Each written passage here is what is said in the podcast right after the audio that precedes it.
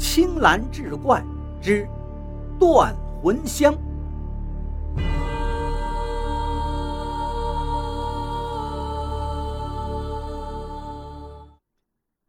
书接上回，乔金宝一听，急道：“可是您没有否认呐，所以就等于默认收了我当徒弟了。”素哥不置可否的轻轻摇了摇头，转头对小琴说道：“好吧，我答应收下你做徒弟了。”小琴兴奋的又恭恭敬敬的给素哥鞠了一个躬，叫了一声“师傅”。然后素哥又问乔金宝：“你在那张报纸上发现了什么特别情况吗？”乔金宝在素哥面前展开那张报纸。指着第四版右下角的一则寻人启事道：“师傅，你看这则寻人启事。”素哥顺着乔金宝的手指看到了启事内容：“竹翠青青耀眼心，雄关锁定旧光阴。信书几句求重见，一去三年到月沉。”藏头诗，素哥一眼就看出这首诗的前面四个字正是竹熊信一。乔金宝也很兴奋地说道：“是啊，师傅，这个寻人启事很明显就是给竹熊信一的暗号。这个发启事的人一定跟这个案子有关。”素哥也肯定地点了点头，道：“你说的对，这个发启事的人。”的确会跟这个案子有很大的关系。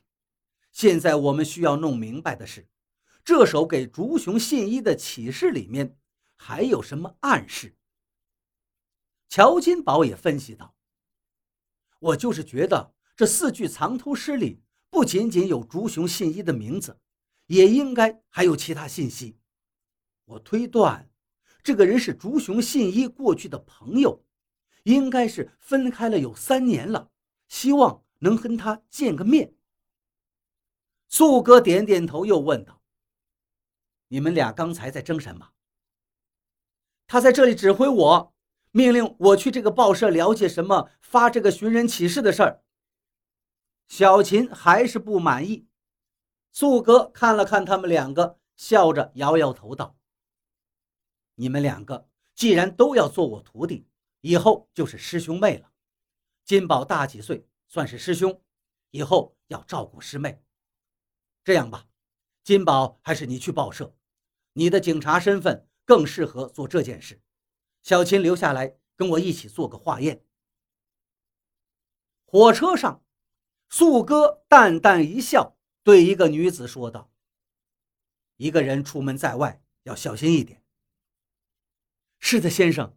真是谢谢您了，不过我不明白您怎么知道刚才那个小偷偷走了我的钱包？我看您好像一直闭着眼睛在睡觉呀。素哥淡淡一笑，道：“这是我的职业习惯吧。我睡觉的时候也是可以了解周围发生的事情的。”那日本女子很好奇地追问道：“先生有这样令人惊奇的职业，难道是警察吗？”不，我只是一名私家侦探。您是私家侦探，太有意思了。可以认识您吗？我叫川岛信芳，您可以直接叫我芳子。请问先生尊姓大名？您好，芳子小姐，我叫素哥。素哥，这应该不是日本姓氏吧？先生，您是？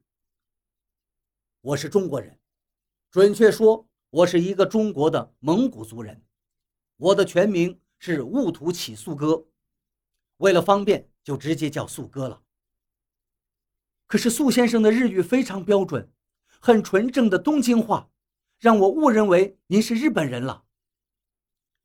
我早年在早稻田大学留学，在东京生活过几年，有个旅伴谈天的时间很快，大半夜就过去了。素哥登记的卧铺已经有了，他反而有些犹豫。方子却笑着对他说道：“请您过去吧，到上海还需要很久，我只是到济南，很快就要到了。咱们还是回北平见面吧，我会去找您的。东四六条素哥探索，对吗？素哥笑了笑，站起身，随着列车的服务生朝卧铺车厢走去。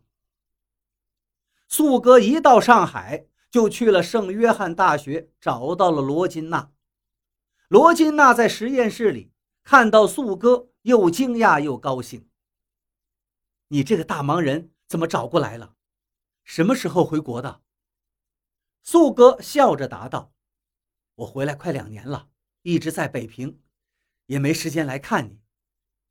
看我。”罗金娜的神情有点抱怨跟怀疑。当年罗金娜喜欢素哥，可是素哥仿佛一点不明白她的心意，直到大家都毕业，也没有机会相互诉说什么。罗金娜毕业之后很快回国了，素哥却留在了日本。罗金娜曾经问过他：“你为什么改行做侦探？”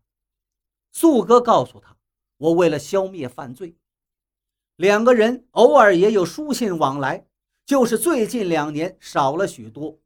素哥的理由总是最近太忙。素哥有些不好意思了：“对不住啊，我真是太忙了，以后。”好好补偿补偿你。罗金娜看了他一眼，一伸手道：“拿来吧。”“呃，什么？你来找我做什么呀？”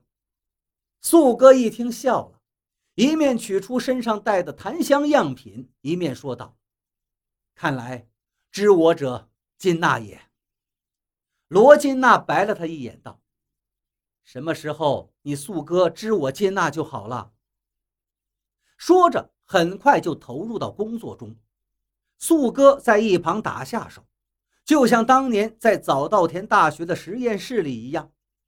几个小时之后，罗金娜有了结果。他指着一行化学方程式说道：“你是不是因为这个才来找的我？”